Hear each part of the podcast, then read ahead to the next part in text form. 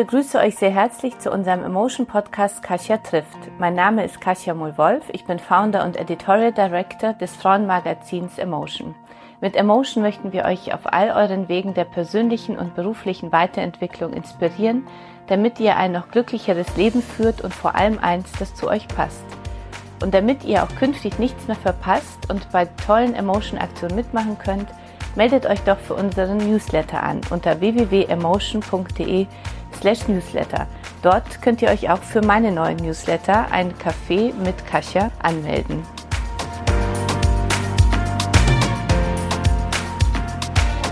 Herzlich willkommen zur neuen Folge meines Podcasts Kasia trifft, diesmal mit Petra Neftel. Ich freue mich. Schön, dass du da bist. Ich freue mich sehr, eine Hamburgerin. Ja, genau. Hier bei uns in der Redaktion, das ist, äh, muss ich jetzt immer betonen, äh, weil wir im Zoom-Zeitalter und mit Corona gerade nicht so viele persönliche Gespräche führen. Deswegen freue ich mich besonders, dass du da bist. Ja, ich freue mich über jedes persönliche Gespräch im Moment ganz besonders. Schön hier sein zu können. Peter ist Journalistin, Fernsehmoderatorin und Business Coach mit Fokus auf Wirkung und Willenskraft und hat zwei Coachingpraxen in Hamburg und Frankfurt. Genau. Äh, sie hat bereits im RTL Nachtjournal und RTL Explosiv moderiert. Acht Jahre lang moderierte sie das Magazin Main Tower im HR bevor sie im Juni, bevor sie sich im Juni davor verabschiedete. Wir wollen heute vor allem darüber sprechen, wie es ist, hinzufallen und wieder aufzustehen. Das ist ein äh, ganz großes Lieblingsthema von mir. Ja. ja. Natürlich auch über ja. dein äh, neues Buch ähm, Wünschen ist was für Feen. Ja. Petra, ähm, so zum Beginn, damit dich unsere Zuhörerinnen äh, kennenlernen, was waren denn auf deinem Weg äh, bis heute so die spannendsten Wendepunkte in deinem Leben? Oh, da fängst du ja mit was ganz Kleinem an. Ja, das ist Gott sei Dank. okay, ähm, die spannendsten Wendepunkte. Ähm, ja, ich glaube, der, der erste Wendepunkt, der mir einfällt, ist der, der Weg zum Journalismus. Ich wollte eigentlich Jura studieren ähm, und äh, saß irgendwann mit 19 in der Redaktion äh, vom Spiegel ähm, und hatte ein äh, Gespräch mit dem damaligen Chefredakteur und dachte, ich muss hier sein, ich muss hier arbeiten. Ähm, und ich habe dann äh, von dem Jurastudium tatsächlich nur den ersten Tag der Einführungswoche erlebt und bin ähm, direkt reingegrätscht in äh, diesen ganzen, in diese ganze journalistische Welt, habe dann sehr schnell für mich Fernsehen ähm, ausgemacht, weil mich irgendwie diese Mischung äh, im Medium interessiert hat und ähm, das war war ein, ein definitiv ein, ein Wendepunkt für mich, weil weil das eine eine Welt aufgemacht hat, die äh, ich mir vorher gar nicht vorstellen konnte und in der ich mich lange echt äh, sehr zu Hause gefühlt habe. Dann Wendepunkte sicherlich logischerweise meine Kinder die heute äh, zwölf äh, und fast 15 sind, äh, große, große Wendepunkte. Ähm, äh, in allen Bereichen äh, muss ich den, äh, den zuhörenden Müttern nicht äh, sagen, was das macht. Das macht natürlich, krempelt natürlich alles einmal auf links und dann wieder zurück auf rechts. Mhm. Ähm, ja, und dann ähm, letztlich das auch, äh, worüber ich äh, geschrieben habe, das, das Buch geschrieben habe, äh, das ist äh, ein großer Wendepunkt äh, in meinem Leben gewesen, nämlich die, der fast komplett Zusammenbruch und all das, was daraus äh, für mich entstanden ist. Ähm, genau, das ist äh, sicherlich äh, der, der äh, aktuellste Wendepunkt. Ja. Einmal bereut, dass du Jura nicht studiert hast? Muss nee. ich sagen, weil ich Juristin bin und ich würde es nie wieder studieren. Also, nee, so. nee, also das Interesse äh, ist tatsächlich geblieben. Ähm, ich, ich lese auch immer noch gerne Urteile, äh, lustigerweise, aber ähm, nee, ich habe das nie bereut, tatsächlich nicht. Ich, ich bereue überhaupt ganz wenig. Also auch wenn es ganz doofe Entscheidungen gab, aber so richtig tief, tiefe Reue kenne ich, glaube ich, nicht. Ist nicht in meinem Wesen so richtig. Du bist ja Moderatorin, jetzt auch Buchautorin. Wolltest du äh, das immer schon mal werden dann? So, als du als so junges Mädchen warst, ähm, welchen Berufswunsch hattest du da? Also ich wollte immer Anwältin werden, tatsächlich. Mhm. Ähm, ich habe aber auch immer geschrieben. Mhm. Ich komme aus einem Haus, in dem es nicht viel Geld, aber viel Buch und viel Zeitung und Zeitschrift gab, also mhm. viel Sprache. Ähm, und das fand ich immer super. Also ich habe mich in der Welt äh, des, des äh, Konsumierens von äh, Schriftlichem und auch äh, des Schreibens selber immer sehr zu Hause gefühlt. Und das auch immer irgendwie gebraucht, so mhm. als Ausgleich. Schreibst du ähm, so auch Tagebuch oder? Ja, ich schreibe nicht, ich schreibe diese, äh, ich weiß nicht, ob du das Konzept der Morning Pages kennst. Ähm, das ist eine tolle, äh, ein, ein tolles äh, Konzept, finde ich äh, auch, auch toll, um das mal für sich selbst auszuprobieren. Das ist so äh, das sogenannte absichtslose Schreiben. Also morgens, ähm, das kann man auch als Meditationsersatz äh, ganz gut nehmen, wenn man sich auf dem Kissen nicht so wohl fühlt, ähm, tatsächlich sich hinsetzen und einfach schreiben, ohne Sinn und ohne irgendetwas äh, zurückholen zu müssen oder oder aufschreiben zu müssen, was war oder äh, ohne einfach wirklich tatsächlich ohne Fokus, mhm. ähm, weil das das System so schön frei macht, finde ich. Und ich finde es ist ein super super Start in den Tag. Das mache ich häufig. Aber das heißt, um das zu verstehen, weil ich kenne ähm, so diese, ich habe so ein äh, sechs Minutes Tagebuch, ja, da schreibe ich ja, da beantworte ich so äh, Fragen. Ja. ja das äh, habe ich lange Zeit gemacht. Also aktuell komme ich nicht dazu, da versuche ich zu, äh, ein bisschen Gymnastik zu machen. Was, schreib, was hast du jetzt heute Morgen geschrieben zum Beispiel? Also heute Morgen, da, lustigerweise dadurch, dass, es, dass ich das sehr früh mache, ich mache das tatsächlich äh, oftmals so um fünf oder um 5.30 Uhr, also früh, früh, ähm, ist das wie, also oftmals dann wie so ein, wie ein verlängerter Traum. Also ich habe manchmal Schwierigkeiten, mich daran zu erinnern, was ich geschrieben habe. Heute Morgen habe ich tatsächlich über das Thema Scheidung geschrieben. Ja. Interessant, oder? Interessant. Ja, ja, genau. Also es sind dann einfach irgendwelche Gedanken, denen man folgt und die man laufen lässt. Und manchmal sind es Situationen, die du oder die ich erlebt habe. Manchmal sind es, sind es Erfahrungen, manchmal sind es Gefühle, manchmal verarbeite ich dann irgendwas äh, oder es ist irgendwie eher wie ein Tagebucheintrag. Es ist ganz unterschiedlich. Und für alle, die damit jetzt äh, das auch mal ausprobieren möchten, also du äh, hörst dann, hast du eine bestimmte Zeit oder du lässt dann einen Gedanken Genau, ich lasse genau, auf, also ich, ich nehme mir dafür höchstens 20 Minuten. Ne? Das okay. ist jetzt auch nicht äh, wahnsinnig ausladend. Ähm, mhm. mehr Zeit habe ich dafür dann auch nicht, aber das äh, hilft tatsächlich, wenn man das so zwei, dreimal in der Woche macht, hilft das wirklich so ein bisschen die Festplatte zu äh, entschlacken. Ja. Wenn du ähm, in deinem Job, äh, also in, oder wenn du in deinem Leben in den Flow kommst, was machst du dann?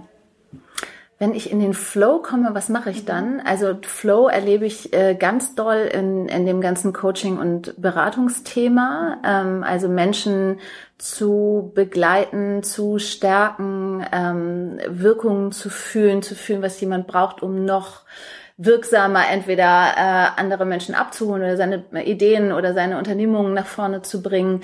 Das fühle ich, da fühle ich Flow. Ich fühle Flow aber auch im Schreibprozess. Wenn es gut läuft, wenn es schlecht läuft, ist es eine Katastrophe und dann ist es echt der größte Anti-Flow, den man erleben kann. So, ähm, aber äh, ja, das, das sind das sind Dinge, wo ich Flow fühle. Ähm, ich fühle Flow im Laufen. Also ich bin äh, eine äh, total ähm, obsessive äh, völlig ungesund viel laufende Person, weil ich das wirklich total äh, liebe und da habe ich das auch, da komme ich auch in so ein in so ein Gefühl von fast Schwerelosigkeit oder von von einfach wirklich laufen lassen. Ja. Du hast ja im, äh, du hast dich im Juni vom Main Tower im HR verabschiedet. Main Tower, genau. Äh, Main Tower, ja, Main. Ich dachte, es kommt daher, weil ich früher in, äh, einmal während meines Jurastudiums in Frankfurt war, da gab es immer Manhattan. Ja, lustig. Ja, stimmt, das sagen sie immer noch. Und niemand findet es lustig eigentlich, aber genau. Ja. Deswegen ist es so. Ja. Also du hast dich vom Main Tower im HR verabschiedet. Ja. Wie wie kam es dazu? Das kam dazu, also ehrlich, ganz ehrlich und offen gesprochen, äh, habe ich damit schon ganz lange gehadert, ähm, weil mich dieser Job gezwungen hat, ähm, jede zweite Woche von meinen Kindern und meinem Hund weg zu sein. Ich bin alleinerziehende Mutter. Ähm, meine Kinder sind jetzt äh, in der Pubertät äh, oder, oder kommen gerade rein. Ähm, aber ich mache das eben, habe das lange, lange gemacht, fast acht Jahre oder äh, absolut sogar acht Jahre, definitiv volle acht Jahre. Und dieses Pendeln und dieses Zerrissensein zwischen, äh, nicht nur zwischen Job und, und Kind oder Kindern, sondern zwischen zwei Städten, zwei Haushalten, zwei Leben, zwei Inhalten, das war super herausfordernd und hat sich lange Zeit nicht richtig gut angefühlt. Und ich bin zu vielen, was mir wichtig war, einfach nicht gekommen. Also Kinder, Hund, aber vor allem auch Coaching, äh, Beratung, all das, was mir da wichtig und wesentlich ist, ähm, Schreiben, ähm, das habe ich einfach ganz, ganz äh, lange nur in, in so einer Dosis machen können, die sich eigentlich nicht richtig angefühlt hat. Und ich dachte aber immer, ich kann diese Fernseher nicht loslassen, weil wenn ich da rausgehe, komme ich da jemals wieder rein und was ist denn dann? Und das ist mein einziger, meine einzige gefühlte Sicherheit und so. Diese ganzen Geschichten, die man sich erzählt, habe ich mir auch erzählt ähm, und habe es deshalb einfach lange, lange ähm, noch gemacht, obwohl ich eigentlich schon innerlich abgesprungen war. Und dann gab es einen Auslöser, nämlich dass meine Kinder gesagt haben, ähm, sie wollen nicht mehr, dass ich das so mache. Und dann ähm, war für mich ganz klar, ich muss es, muss es machen. Und wie hast du das davor vereinbart? Also wie vereinbart man so ein Leben alleinerziehend Hamburg Frankfurt, also diesen. Mit, mit äh, super viel äh, Organisation, mit viel Schmerz, mit viel äh, schlechtem Gewissen, mit, mit auch ganz viel Tollem. Das ist natürlich auch, äh, hat natürlich auch auf der anderen Seite ganz viel Freiheit, dann in einer anderen Stadt zu sein und, und sich nur um Job und sich selbst kümmern zu müssen. Aber vereinbart im klassischen Sinne habe ich das eben nie bekommen. Also ich hätte es gern äh, mhm. besser vereinbart, aber ich bin, ich habe diesen Weg von oder dieses Rezept von Vereinbarkeit äh, nicht für mich nicht äh, identifizieren können. Nicht in dem, also nicht nicht in zwei unterschiedlichen Städten. Das mhm. ging ging nicht gut. Mhm. Und auf welche Projekte konzentrierst du dich jetzt? Auf ein großes kommen wir gleich. Ja, genau. Also ich habe tatsächlich für mich diesen Ausbau meiner äh, Coaching-Tätigkeit ähm, und zwar bevor ich bin Coach äh, seit 15 Jahren. Ähm, das heißt, bevor jeder, der gerade aus der U-Haft entlassen worden ist und sich ein Schild mit Coaching an die Tür äh, nagelt, äh, das gemacht hat, habe ich schon damit angefangen und habe mich aber äh, lange nicht getraut, mich darauf zu verlassen. Und ähm, das ist mein großes Learning jetzt, dass es äh, sich so gut anfühlt, das für tragfähig zu erachten und es geht auf. Also ich habe unglaublich viel zu tun. Es, äh, ich krieg so also jeden Tag tolle neue Klienten, Klientinnen, Projekte, Unternehmen ähm, und es fühlt sich super an. Und das auszubauen und tragfähig zu machen, mich da zu positionieren, meinen Weg da zu finden, ähm, das ist mein das, wo ich mich gerade äh, am meisten mit auseinandersetze. Und schreiben parallel, genau. Ähm, du arbeitest ja als äh, Coach und du hast es ja gesprochen, äh, vorhin gesagt, dass es äh, vor allem um Willenskraft äh, bei dir äh, geht und, ähm, und, und Wirkung, ja, also mhm, genau. Menschen zu helfen, wirklich zu wirken. Ja. Brauchen äh, wir das, äh, brauchen das mehr Frauen oder Männer? Diese Unterstützung von dir? Ich, also äh, tatsächlich ist meine meine Klientel ist ist ich würde sagen fast hälftig, also fast fast äh, balanciert okay. äh, aufgeteilt. Mhm. Ich glaube, es brauchen auch beide. Ich glaube, das ist Quatsch, äh, das irgendwie da geschlechterspezifisch mhm. zu sehen, weil Coaching, wenn es richtig gut gemacht oder gemeint ist, dann dann hilft es ja die eigenen Stärken äh, freizusetzen und und äh, die Potenziale zu heben und die mhm. Schätze mhm. zu heben und ich glaube, das äh, ist letztlich äh, in beiden Geschlechtern irgendwie angelegt mhm. äh, und da ist da ist überall Wachstum drin so und, und äh, warum gerade die beiden äh, diese diese Schwerpunkte also das äh, freut mich natürlich sehr weil es auch so sehr meine also Themen sind, äh, von denen ich denke, dass wir Frauen da auch vor allem noch mal ein bisschen mehr Unterstützung unbedingt brauchen. Äh, ja. Aber wie kam es zu dir, bei dir, äh, dass du gerade dich auf diese Felder fokussiert hast? Also ich glaube, ähm, wenn du wenn du mich fragst, äh, brauchen Frauen da äh, mehr Unterstützung?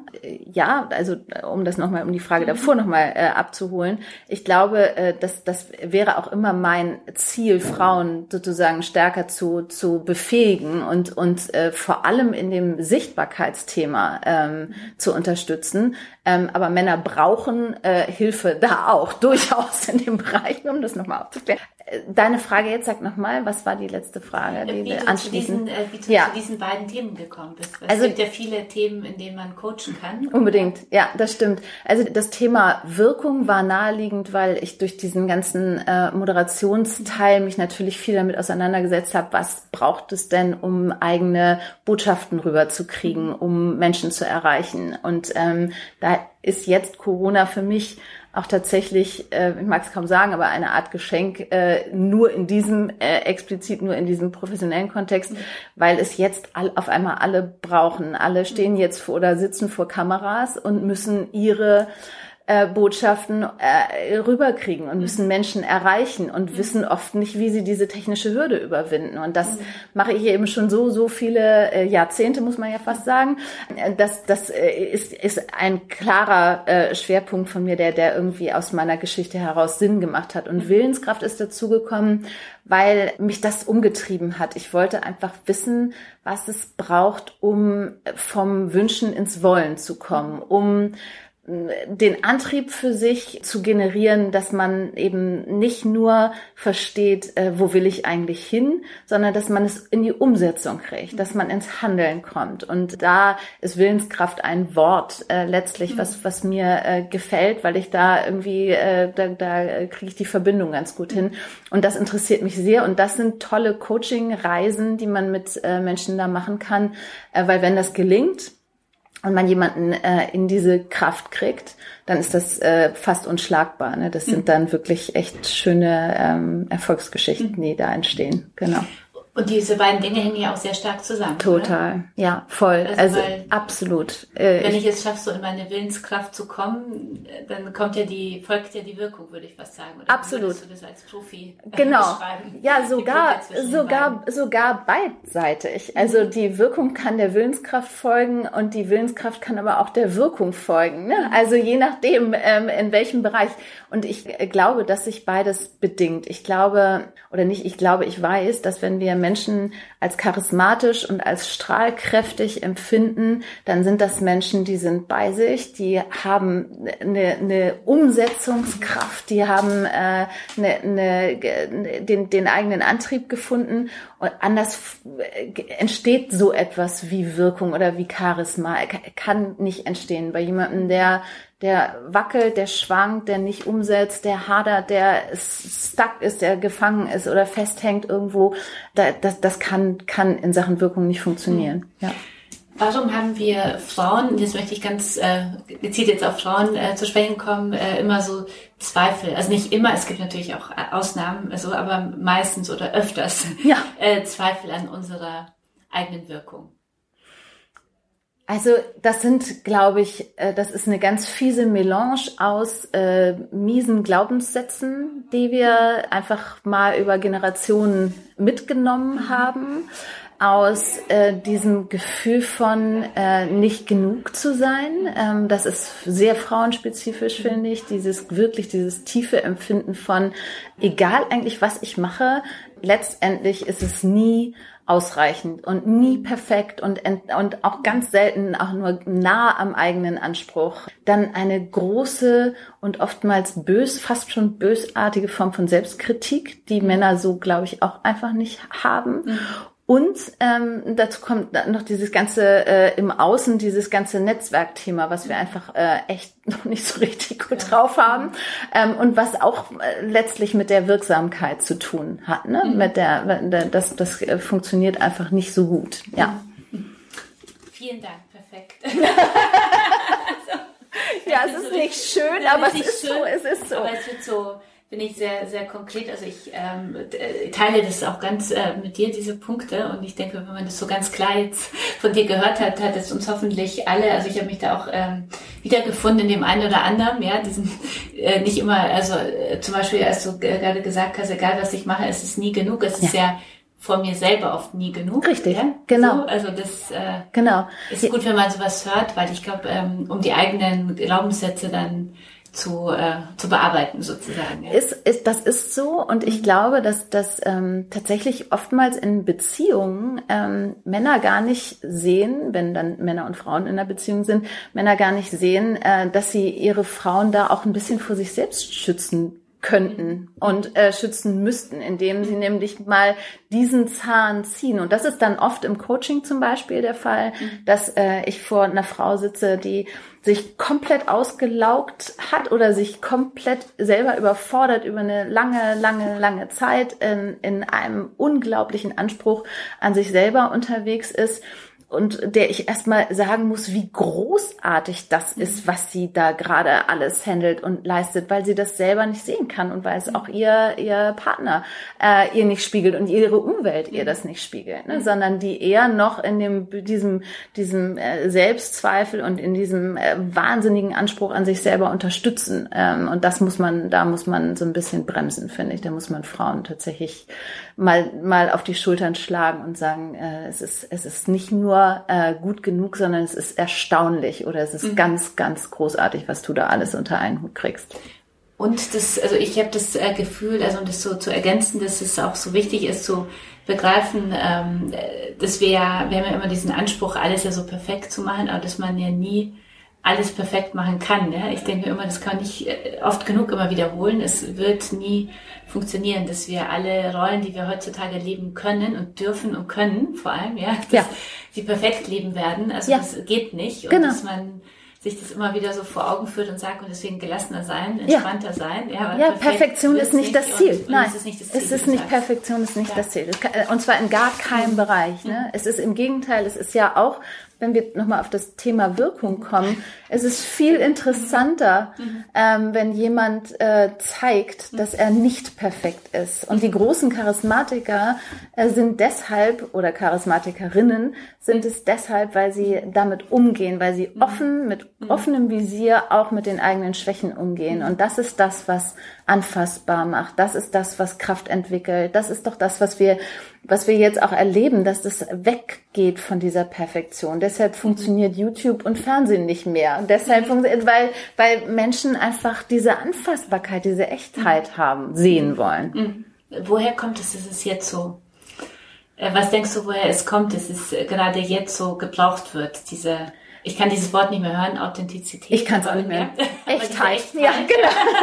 ja, genau. Das ist mein diese Echtheit brauchen. Was ist deine Ansicht? Also ich glaube, dass das alte Perfektionsrezept äh, ist ausgenudelt. Ich habe das Gefühl, die Geschichte ist auserzählt. Ich glaube, wir, die, das Glatte, das, das ist wie so ein nächster Evolutionsschritt. Das ist und ich glaube auch, dass es den Schritt zurück nicht geben wird. Das, also ich glaube, dass die, das ist nicht nur die Tendenz, sondern der Schritt ist vollzogen. Ich glaube, zurück in dieses, in die, in diese Perfektion oder in die, in die Anziehungskraft von Perfektion werden wir nicht gehen, sondern wir verstehen, dass wir, dass es A nicht gesund ist, B nicht leistbar ist und C nicht echt ist. Und damit ist es eigentlich uninteressant. Sehr gut. Vielen Dank für diese Ermutigung, zu dem zu stehen, was man ist ja. ja und, und, wie absolut. man ist. Und absolut. Mit allen ja. Ecken und Kanten, die dazugehören. Absolut. Und dieser nicht, hoffentlich nicht Perfektion. Ja, ja absolut. Deswegen vielen, vielen Dank. Ich glaube, das entlastet hoffentlich ganz viele unserer, vor allem unsere Zuhörer. Ja, ja, hoffe ich, hoffe ich, unbedingt. Jetzt möchte ich aber natürlich unbedingt auf dein neues Buch zu sprechen kommen. Wünschen ist was für Feen, das jetzt im September erschienen ist. Ein Mutmacher für alle, die was verändern wollen. Worum ja. geht es in deinem Buch genau? Also es geht, ähm, ich habe das eingangs, als du mich nach Wendepunkten gefragt mhm. hast, schon kurz angedeutet, dass ich eine wirklich miserable äh, Zeit hatte zwischendurch und zwei äh, ganz tolle Frauen in meinem Umfeld ebenfalls. Es ist also die Geschichte von uns dreien, mhm. äh, von unserem sehr unterschiedlichen Scheitern mhm. und von einem Weg äh, daraus, also einer darunterliegenden Coaching-Methode, mit der es gelingt, ähm, das eigene Leben in den Angriff zu nehmen. Und zwar völlig egal, an welcher Kette man sich aufgehängt hat oder in mhm. welcher Ecke man klebt, ob das eine ähm, bei, bei der einen äh, Frau, sehr engen Freundin von mir ist, war es ein, wirklich ein heftiger Burnout bei der anderen äh, ein fremdgehender Mann mhm. äh, und bei mir selbst eine wirklich ein Reigen von geschäftlichem Desaster, äh, Scheidung ähm, und äh, schwieriger neuer Beziehung und gesundheitlichem äh, wirklich äh, schlechten Zustand, was zu einer Krise geführt hat, die die bei uns allen dreien äh, wirklich auch deutliche Ausmaße hatte. Ähm, und wir haben aber alle drei daraus etwas ganz Großes für uns ne, in unserem Rahmen, in unserem in unserer Welt was ganz Großes gemacht ähm, und äh, da ist eine Methode zu erkennen und die habe ich versucht in diesem Buch zu schildern. Erzähl doch noch mal ein bisschen äh, genauer, was dir passiert ist und wie du dich da so gefühlt hast, als es ähm, ja, in der Zeit, als es dir so schlecht ging, wie du sagst. Ja, ähm, also passiert äh, ist mir nix. Ich habe das alles schön selbst gemacht. also äh, ich wünschte, ich könnte die Verantwortung abgeben. Das gelingt mir noch immer nicht. Ähm, also meine Ehe ist gescheitert. Ähm, wir haben uns getrennt. Ich habe mich getrennt ähm, und die äh, diese Scheidungsphase hat äh, acht Jahre gedauert. Also es war ein unendlich langer Kampf, auseinanderzukommen. Parallel habe ich mit einer sehr guten Freundin von mir, äh, die auch Teil meiner Aus, also teilweise meine Ausbilderin war im, im Coaching, eine äh, wundervolle Frau, habe ich eine Geschäftsidee entwickelt, die nicht aufgegangen ist, ähm, was an sich schon nicht schön war, aber daraus resultierten, weil wir einfach äh, zwei Sachen falsch gemacht haben, resultierten zwischendurch, resultierte daraus ein, eine drohende finanzielle Schuld, die so groß war, dass ich insolvent gegangen wäre, wenn das, wenn das passiert wäre. Also ich hatte das Damoklesschwert über mir hängen. Ich werde mit meinen Kindern und meinem Hund unter der Brücke sitzen und, und werde nie wieder Geld aus einem Geldautomaten ziehen können. So fühlte sich das an. Und dann hatte ich einfach äh, eine, eine gesundheitlich eine echt äh, schwierige Phase. Ich hab, bin wirklich von einem äh, miesen Infekt äh, zum anderen marschiert, ähm, hatte einen Toilettenkeim im Hals, einen Keuchhu erwachsenen Keuchhusten und all so ein Mist, ähm, war also körperlich total geschwächt und es kam schlicht alles zusammen. Ich war überfordert, ich war gefühlt pleite und ähm, und äh, hing in dieser in diesem Scheidungsmist mhm. und ähm, hatte das Gefühl, es geht einfach nicht mehr weiter. Und wie war dann dieser Moment, als äh, in dem du gemerkt hast, entweder jetzt liegen bleiben oder oder aufstehen? Also das ist ja so in ja. kenne ich so in aus so Krisenmomenten, dass ja. man genau weiß, irgendwann entweder ich bleibe jetzt liegen, ja, aber ja. ich selbst, also das, auch das passiert nicht, sondern ich entscheide ja dann selbst, ja. liegen zu bleiben oder ich, äh, es kommt der Lösungsmechanismus und ich sage jetzt äh, nicht mit mir, ich stehe auf. Wie war das bei dir? Ähm, bei mir war das, ich brauchte äh, jemanden von außen. Eine der äh, beiden Frauen, über die ich auch schreibe, die nämlich die äh, den heftigen Burnout hatte, ähm, mit der saß ich in Köln an einem Märztag äh, an ihrem Küchentisch und äh, habe Rotwein getrunken und äh, sie hat mich angesehen und hat gesagt, Petra, was ist was ist eigentlich los? Was geht eigentlich bei dir ab? Und ich habe vorher tausend solche Gespräche geführt, aber ich brauchte diese Frau, diesen Moment, diesen Rotwein und diesen Tisch und diese Frage und habe wirklich einfach laufen lassen und mhm. habe keine Träne mehr zurückgehalten und habe auch hab wirklich jedes fiese Detail erzählen können.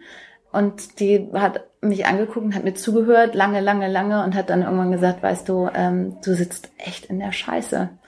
Und das war genau richtig, weil da war es ausgesprochen und ich konnte äh, sagen, ja, das ist total richtig, mhm. Riesenscheiße. Und jetzt muss ich ran. Ich kann nicht mehr äh, weggucken, ich kann auch nicht mehr verdrängen, nützt alles nichts. Habe ich lang genug gemacht, hat alles immer nur schlimmer gemacht. Ich muss jetzt lösen. Ja, und dann ging's los.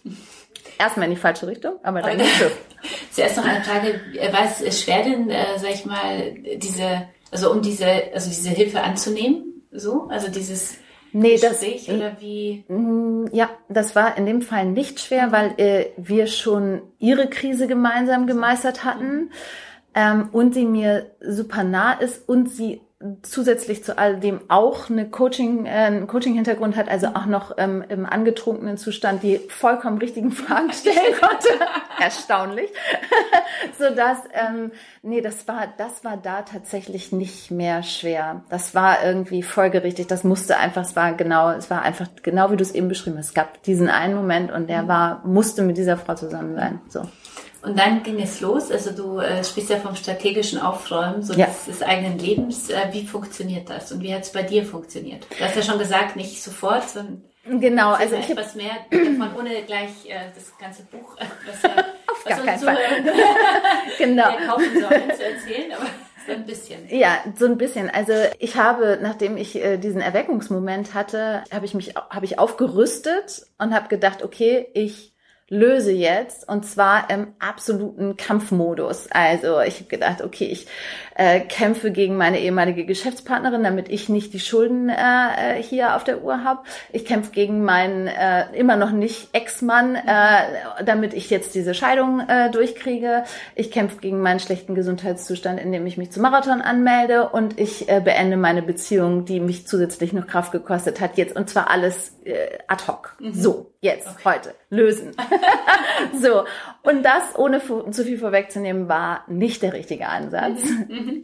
Was wir lernen können, und das wusste ich eigentlich auch, ist, dass wir Entscheidungen, die wir äh, in solchen Situationen treffen, dass wir die bitte erstmal überprüfen und mhm. kurz gucken, ist das richtig und was steht eigentlich dagegen? Mhm. Welche Störgefühle haben wir vielleicht damit oder welche Hürden äh, ergeben sich daraus? Und zwar bevor wir umsetzen. Das habe ich nicht gemacht. Das heißt, ich habe also als allererstes meine Situation noch verschlimmert, was mhm. eigentlich fast nicht möglich war, ähm, um dann tatsächlich in die äh, Lösungswege äh, langsam reinzufinden, die richtig waren. Und, ähm, und ich kann jetzt sagen, das Ganze ähm, ist jetzt zweieinhalb Jahre her, also dieser, dieser äh, Erweckungsmoment ich habe alles gelöst. Es ist alles gut. Ich bin geschieden. Ich habe keine das geschäftliche Desaster ist alles gut ausgegangen. Ähm, ich habe meine Gesundheit ist super. Es ist mhm. es ist am Ende des Tages alles gut geworden,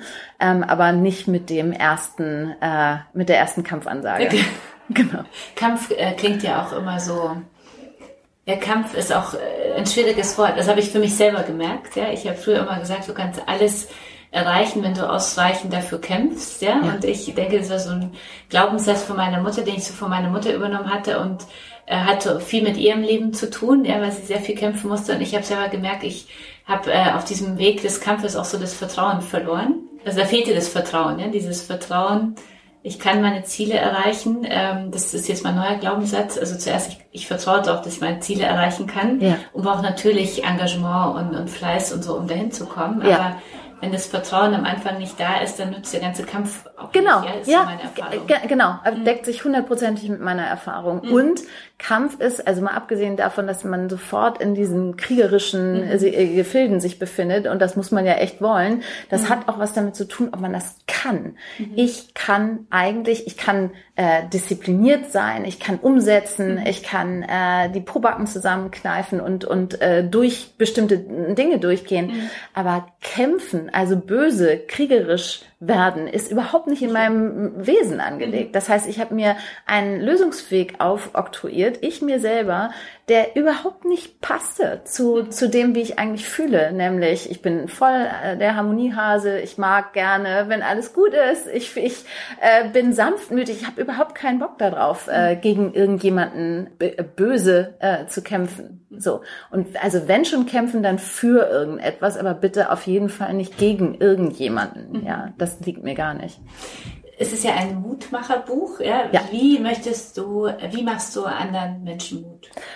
Also ich glaube, wenn du das Buch liest, guckst du mir sehr äh, tief in die Seele und den beiden anderen Frauen auch. Und du siehst dort, dass wir drei auf sehr unterschiedliche Weisen ähm, sehr verletzlich sind mhm.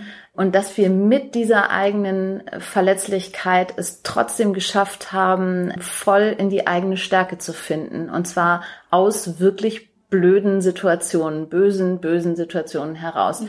Und ich denke schon, dass das Mut macht und das ist auch das, was mir äh, von den Leserinnen, die das bislang gelesen haben, so zurückgespielt wird, dass es wirklich eine extreme Nähe und Anfassbarkeit erzeugt, mhm. weil ähm, du mitgenommen wirst in den, in den Mist und dann aber auch verstehst, mit welchem Mechanismus man letztlich eigentlich alle Situationen für sich auch lösen kann. Basis davon ist ja so die eigene Stärke zu finden. Ja. ja und, und, äh, und so darauf zu vertrauen. Jetzt die Frage an dich, was sind, was ist deine größte Stärke oder was sind deine drei größten Stärken? Also ich glaube, meine größte Stärke ist sicherlich, mich in andere Menschen hineinzuversetzen und eine große äh, Empathiefähigkeit zu haben. Ich glaube, ich, ich fühle sehr stark, was in Menschen möglich ist und kann das wenn ich es identifiziert habe, gut helfen, diesen Schatz jeweils zu heben. Das würde ich sagen, ist meine, meine ähm, größte Stärke. Dann, oh Gott, drei. Das ja, ist aber auch echt, ja das, das ist aber, aber da müssen wir Frauen endlich äh, durch und das lernen. Ja, du hast total recht, du hast total recht. Das sollte ist auch sehr unangenehm. Zack, zack, zack, eins, zwei, drei, nur ja, drei. Genau, genau, zehn. Gar keine Schwierigkeit. Okay, also, ich sollte, äh, drei sollte ich hinkriegen. Ne? Empathiefähigkeit als erstes. Empathiefähigkeit äh, ist auf jeden Fall ähm, eine große Stärke von mir. Ich kann, glaube ich, gut überzeugen. Ich bin, bin überzeugungskräftig. Ich kann, kann, ähm, ja, das kann ich. Ich kann gut auftreten, Menschen mitnehmen, abholen, Botschaften rüberbringen. Das glaube ich, kann ich gut. Und das Dritte, ich, ich glaube, ich bin mutig also ich, ich stehe sehr stark zu offensichtlich, sonst hätte ich so ein Buch ja auch nicht geschrieben, ähm, zu dem, was, was ich, was mich ausmacht, und zwar äh, im Positiven wie im Negativen. Ich kann, glaube ich, ganz gut äh, mit großer Offenheit und, und, und ich habe keine Angst davor, ob das gefällt oder ob das äh, ankommt oder oder mhm. nicht oder vielleicht habe ich die Angst, aber ich äh, bin mutig genug darüber äh, darüber zu steigen und zu sagen, ich sag's trotzdem.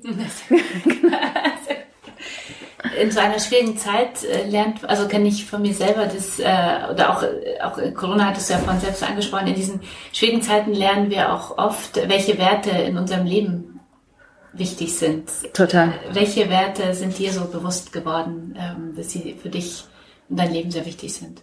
Also interessant ist, äh, das ist ja eine, eine klassische Coaching-Geschichte, ist ja immer auch, sich um die eigenen Werte mal äh, Gedanken zu machen und sie zu reflektieren. Und, und ähm, was wir ja wissen, auch neuronal ist, dass, dass Werte sich durchaus auch verändern können. Das sind ja immer Momentaufnahmen. Aber mein wichtigster und wesentlichster Wert ist immer der erste, äh, immer an eins ist Gerechtigkeit. Ähm, und das hat sich in all meinen Wendepunkten, Lebenslagen, ähm, in all meinen, was mich so begleitet und ausmacht, hat sich das immer wieder gezeigt, dass ich kann nicht ohne den und wenn der tangiert wird, also wenn ich merke, dass jemand darüber marschiert, dann werde ich auch wirklich unangenehm. Das kann das möchtest du nicht wissen. Nein. Also ich, wie gesagt, Kampf äh, ist, ist eigentlich nicht in mir angelegt, aber dann werde ich, ich, den verteidige ich wirklich mit allem, was mir zur Verfügung steht. Ich kann mit Ungerechtigkeit kann ich nicht nicht äh, umgehen und äh, kann ich auch nicht leben. Merke ich auch, wenn meine Kinder zum Beispiel, ich habe eben gesagt, die sind ja beide jetzt äh, quasi pubertär ähm, wenn die fies miteinander werden und wirklich der und das passiert logischerweise, mhm. der eine oder die eine ähm, dann äh, ungerecht wird dem anderen gegenüber, ähm, dann werde ich echt äh, massiv. Das kann ich nicht aushalten. Also das will ich mhm. eben tatsächlich merke ich so in meinem Umfeld nicht haben. Ja. Im Pressetext zu deinem Buch heißt es, wenn dir das Leben aufs Maul haut, schlag zurück. Oh, das ist äh, ein super Satz auch. Braucht man manchmal diese Wut, um auch im eigenen Leben voranzukommen? Ja, Wut ist, äh, ist ein, ein Riesentreiber. Mhm. Ich glaube schon, ich warne aber davor, die Wut immer ins Außen zu richten, sondern ich glaube, es ist auch ein guter Treiber, ähm, wenn äh, man wütend ist auf die eigenen Entscheidungen, wütend ist auf das, was man selber so verbockt hat und es eben nicht immer nach außen mhm. abgibt oder die Eltern dafür verantwortlich macht mhm. oder also all diese Dinge, die man eigentlich irgendwann auch nicht mehr hören kann mhm. und auch über sich selbst nicht mehr hören mag, ähm, sondern wenn man wenn man äh, Wut durchaus auch nutzt, um sich selber zu hinterfragen hinterfragen und um äh, zu anderen äh, Handlungsoptionen zu kommen. Mhm. Ja, dann ist es gut. Brauchen wir Frauen diese Wut oder kann uns diese Wut auch helfen, endlich ein bisschen was in Richtung unserer Gleichberechtigung zu verändern? Ja, total. Ich glaube, Wut ist Wut ist ja auch Schutz. Ja, also äh, Wut ist ja etwas, was einen äh, schützen kann davor, zum Beispiel in alte Fallen zu tappen. Und das passt, finde ich, gut in das Thema, die äh, Emanzipation weiterzutreiben. Mhm. Wenn ich wütend bin darauf, dass es immer noch nicht passiert ist, dass es immer noch nicht gleichberechtigt ist, dann habe ich einen, einen, äh, einen, starken, einen starken Push, um, ähm, um wirklich zu verändern. Wenn, wenn ich es nur traurig finde, dann äh, im Zweifel ergibt sich daraus keine Handlung. Mhm. Ja. Wenn du unseren äh, Zuhörern jetzt und Zuhörern, aber vor allem den Zuhörerinnen nochmal etwas mit so als Coach und aus deiner Erfahrung heraus äh, was auf den Weg geben könntest, um äh, wirklich jetzt so mutig den eigenen Weg zu gehen. Also wenn ich herausgefunden habe, was so mein Weg ist. Ähm, wie würdest du Frauen empowern? Ich würde Frauen empowern, indem ich äh, tatsächlich das, was du eben angesprochen hast, ähm, den, die eigenen Glaubenssätze überprüfen, gucken, ob das mhm. eigentlich richtig ist oder ob man die übersetzt in etwas, was viel äh, mehr bestärkt als mhm. beschneidet, viel mehr nach vorne gerichtet ist als nach hinten, mhm. viel mehr aus einem selbst entsteht als das, was einem irgendwann irgendjemand mitgegeben hat. Ähm, das tut in jedem Fall äh, gut, um, um äh, das eigene Empowern und um, um das eigene, die eigene Stärke zu finden. Hättest du denn auf deinem eigenen Weg äh, Vorbilder oder Inspirationsquellen oder ähm, also so, die dir geholfen haben, da so voranzugehen?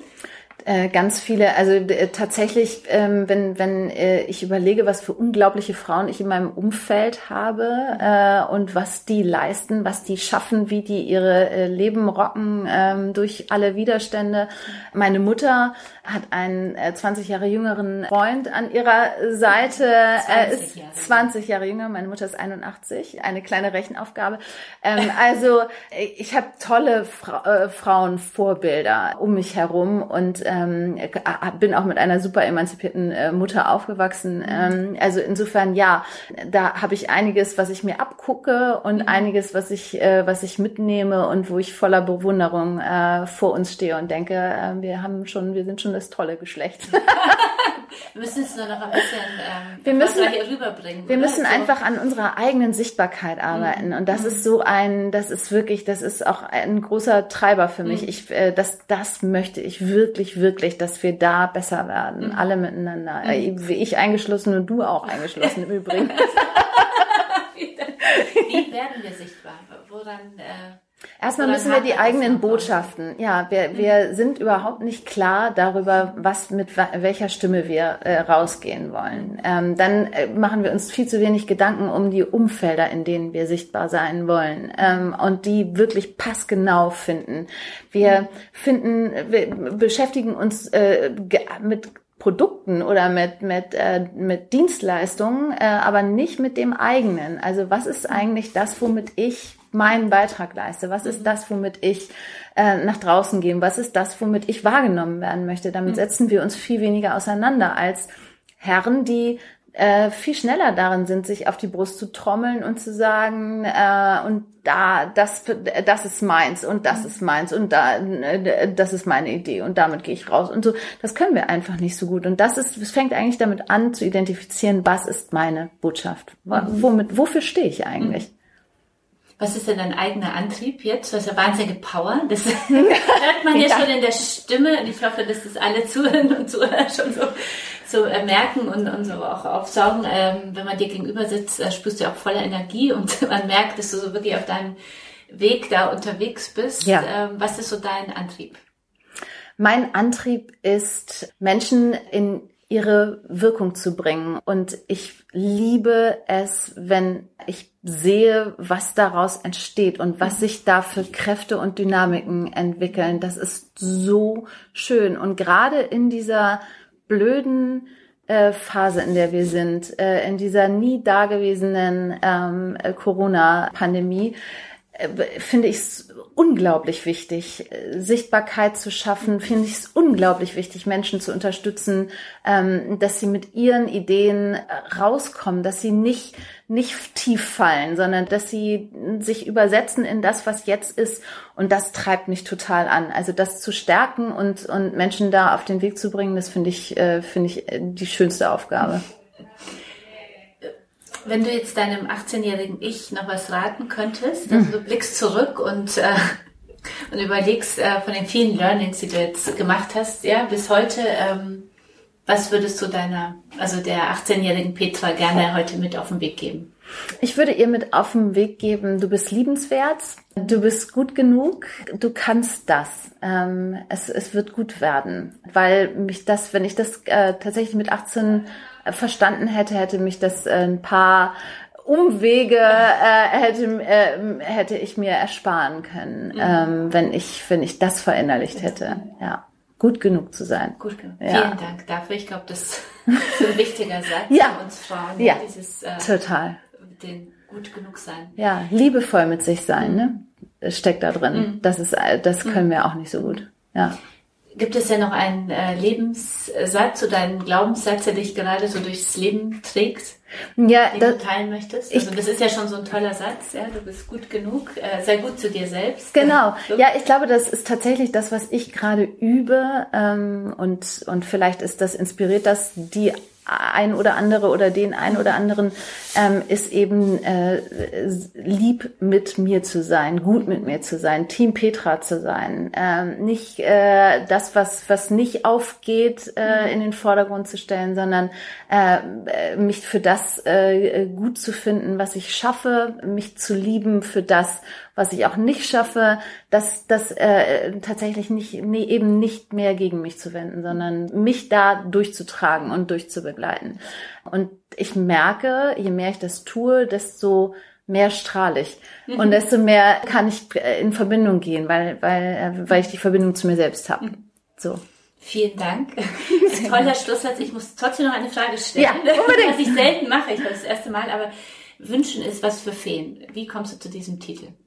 Naja, ich habe mal in der hohen Luft, in dieser äh, Philosophie-Zeitschrift, ähm, äh, ich I know, ja, ja genau, ähm, gab es einen wundervollen äh, Leitartikel über äh, den Unterschied äh, zwischen Wünschen und Wollen. Mhm ähm, der mich sehr gekillt hat und sehr mitgenommen hat, weil äh, das für mich tatsächlich so ein innerer Diskurs ist schon so lange, dass es diesen Unterschied gibt und dass wir uns bewusst machen äh, müssen, dass wenn wir uns nur wünschen, dass es besser wird, wenn wir uns nur wünschen, dass wir ein Ziel erreichen, dann hat das wenig Kraft, wenig Umsetzungsenergie. Und und die, den den Dreh zu kriegen, will daraus zu generieren und wirklich ins Wollen zu kommen und diese Willenskraft dadurch wirklich anzuwerfen ähm, und damit umsetzen zu können. Das äh, hat mich einfach getrieben. Das hat mich ja auch durch meine eigene Krise gebracht, auch die beiden anderen Damen durch ihre Krisen gebracht.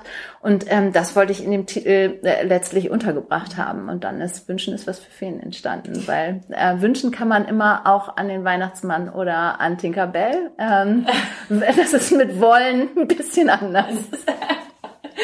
vielen, vielen Dank. Äh, Wünschen ist was für Feen. Äh, jetzt sozusagen überall, äh, wo es Bücher gibt, ja. gerne im Buchhandel und nicht nur bei Amazon. Bitte. Unbedingt. Unbedingt, ja, ja, bitte. so. Vielen Dank, dass du da warst. Ganz viel Erfolg mit dem Buch. Möge es ganz viele Frauen vor allem auch erreichen und ihnen Mut machen. Natürlich aber auch Männer. und auch mit einem Coaching. Alles Gute und bis hoffentlich bald wieder. Ich danke dir. Hat mich auch sehr gefreut. Danke. Am Ende noch ein ganz wichtiger Hinweis in eigener Sache. Bestimmt habt ihr es alle schon gehört. EWD goes digital. 2020 ist das Jahr der Veränderung. Wir haben die Herausforderung angenommen und präsentieren diesmal komplett digital fünf Tage lang unsere Frauen-Job-Konferenz mit Impulsvorträgen, Panel-Talks, Live-Podcasts, Masterclasses und ganz, ganz viel mehr. Vom 19. bis zum 23. Oktober erlebt ihr ganz wunderbare, inspirierende Frauen und ein paar Männer live im Netz. Seid dabei und sichert euch jetzt euren Platz bei den Emotion Women's Days 2020. Tickets und alle weiteren Infos gibt's für euch unter emotion.de slash Women's Day.